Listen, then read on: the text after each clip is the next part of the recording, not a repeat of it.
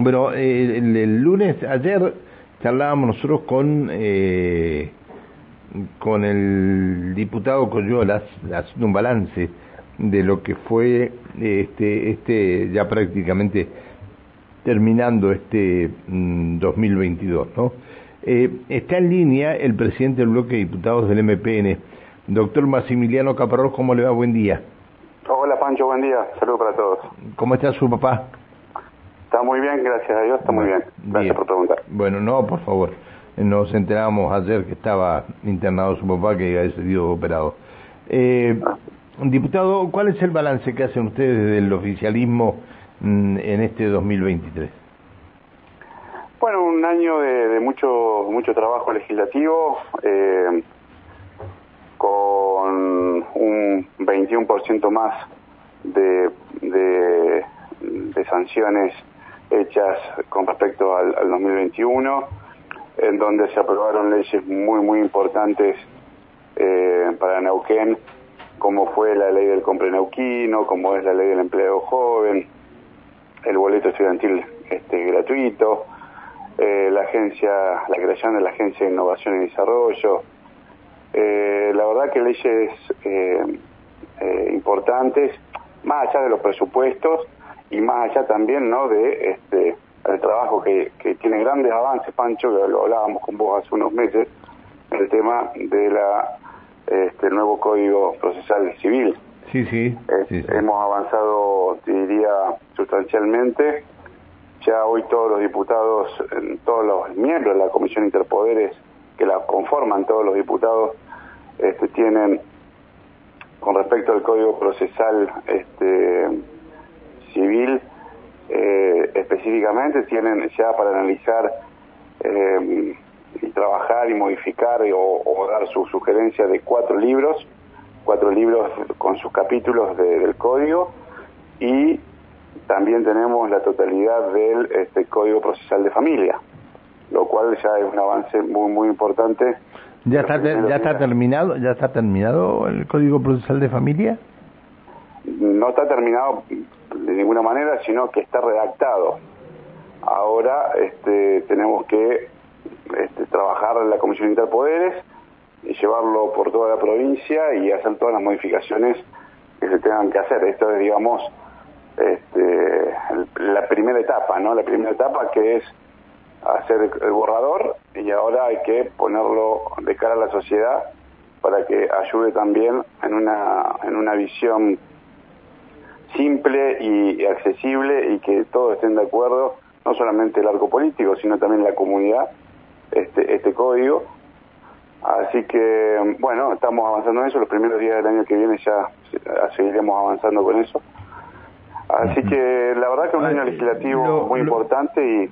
Lo este, charlábamos, eh, perdón, perdón que lo interrumpa un minuto, pero días atrás charlábamos esto con el doctor Busamia, si mal no recuerdo, el vocal del Tribunal Superior de Justicia, este, porque había estado presente en, en algunas exposiciones, eh, sobre todo las últimas que se hicieron, eh, y yo le decía, si no este, con este cuerpo de asesores que se formó, si no se estaba eh, llevando adelante un, o, los expertos no estaban presentando un, un, plan que ya prácticamente este, estaban eh, impulsando en varias provincias. ¿Ustedes han notado esto? la comisión de expertos que conforma y ayuda a la comisión interpoderes que está formada en Neuquén por resolución de la Cámara, de, por la legislatura, eh, son expertos que han trabajado en muchos códigos a nivel provincial, de otras provincias y a, nivel nacional e internacional también. Eh, lo más difícil de esto es tener la expertise después de hacer la redacción específica y después cada una de las provincias poner el contenido de acuerdo a las idiosincrasias y a las leyes de cada provincia, ¿no? Así que eh, todos los códigos de casi todas las provincias tienen puntos en común pero también tienen particularidades. Eh, y así como fue en su momento el Código Procesal Penal en Neuquén, que fue un hito, y que fue el que marcó el camino para el resto, es el objetivo que tenemos también nosotros. Queremos tener un Código Procesal Civil y de familia este, que sea un ejemplo y que este, con la idiosincrasia nauquina, ¿no? que es lo que le sirve al nauquino específicamente. Así que en ese camino vamos a ir. Bien. Eh, recién estábamos eh, hablando del tema, este, el tema de alquileres y, un oyente sugería que mucho tenía que, que, ver la legislatura en todo esto y los señores diputados algo tenían que hacer para que los inquilinos no, no comenzaran a pasar por las situaciones que están pasando, sobre todo en áreas turísticas. ¿Ustedes pueden, pueden analizar estas situaciones o no? En realidad, eh, todo el tema este, eh, de alquileres y, cuestiones así eh, lo rigen normas nacionales, ¿no? porque como es una actividad comercial, este, está legislada a nivel nacional.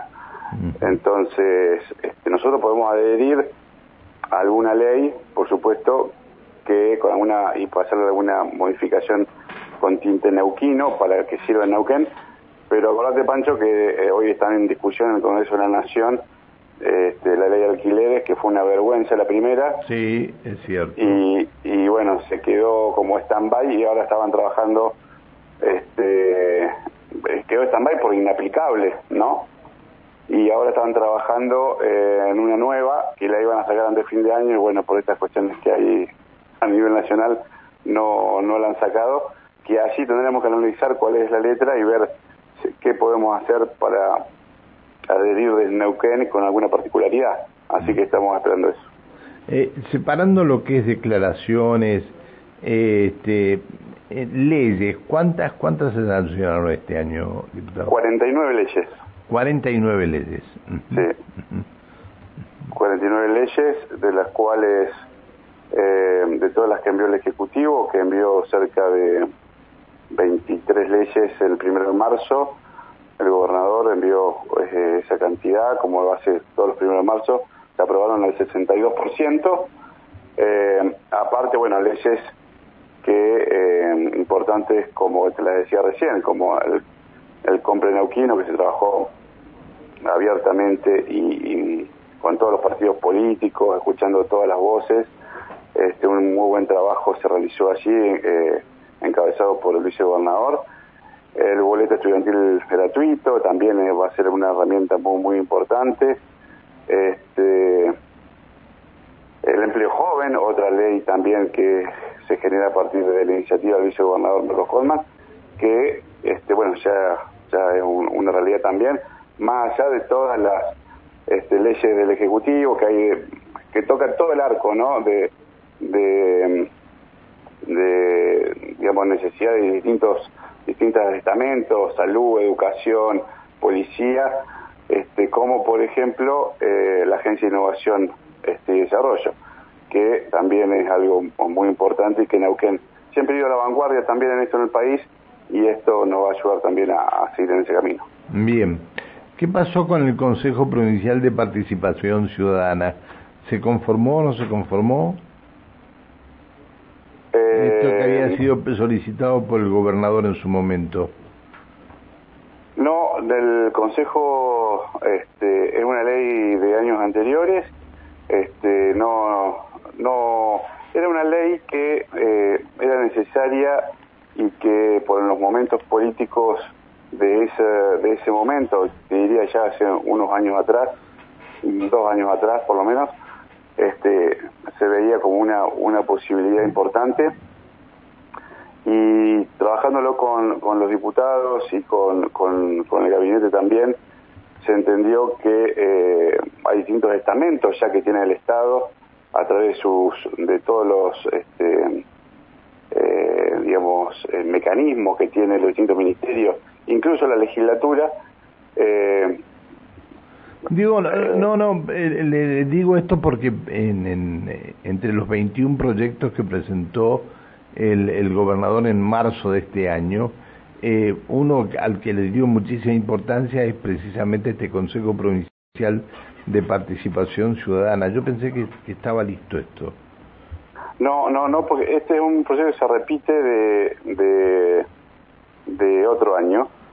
Y bueno, como te digo, Pancho, no, no lo hemos trabajado porque se entiende desde los consensos que se buscan en la legislatura y, hablándolo con todos los estamentos del Estado, que eh, el gobernador se ha encargado, tanto como dice el gobernador, de dar los espacios de participación ciudadana en forma importante y que se entendía en ese momento que tal vez una ley acote algunas cuestiones que eh, ya se están haciendo naturalmente en muchos de los ministerios e incluso con este con eh, participación de distintos estamentos en la legislatura en donde la sociedad está participando activamente no entonces se ha dejado eh, se ha dejado no de lado pero se ha dejado digamos stand by este a ver cómo sigue funcionando estos estamentos que tiene el poder ejecutivo. Está bien, diputado, le, le tengo que agradecer que nos ha atendido, le pido mil disculpas por haberlo molestado. ¿eh? No, por favor, eh, gracias a ustedes y un saludo para todos, para que tengan un, un muy buen fin de año y eh, que disfruten en familia esta, esta fiesta. Igualmente para, para, usted, muy, muy buen, muy próspero 2023 y dele saludo a su padre, por favor. Bueno, muy bien, hasta siempre, buen día el diputado Maximiliano Caparrós, presidente del bloque de diputados del Movimiento Popular Neuquino.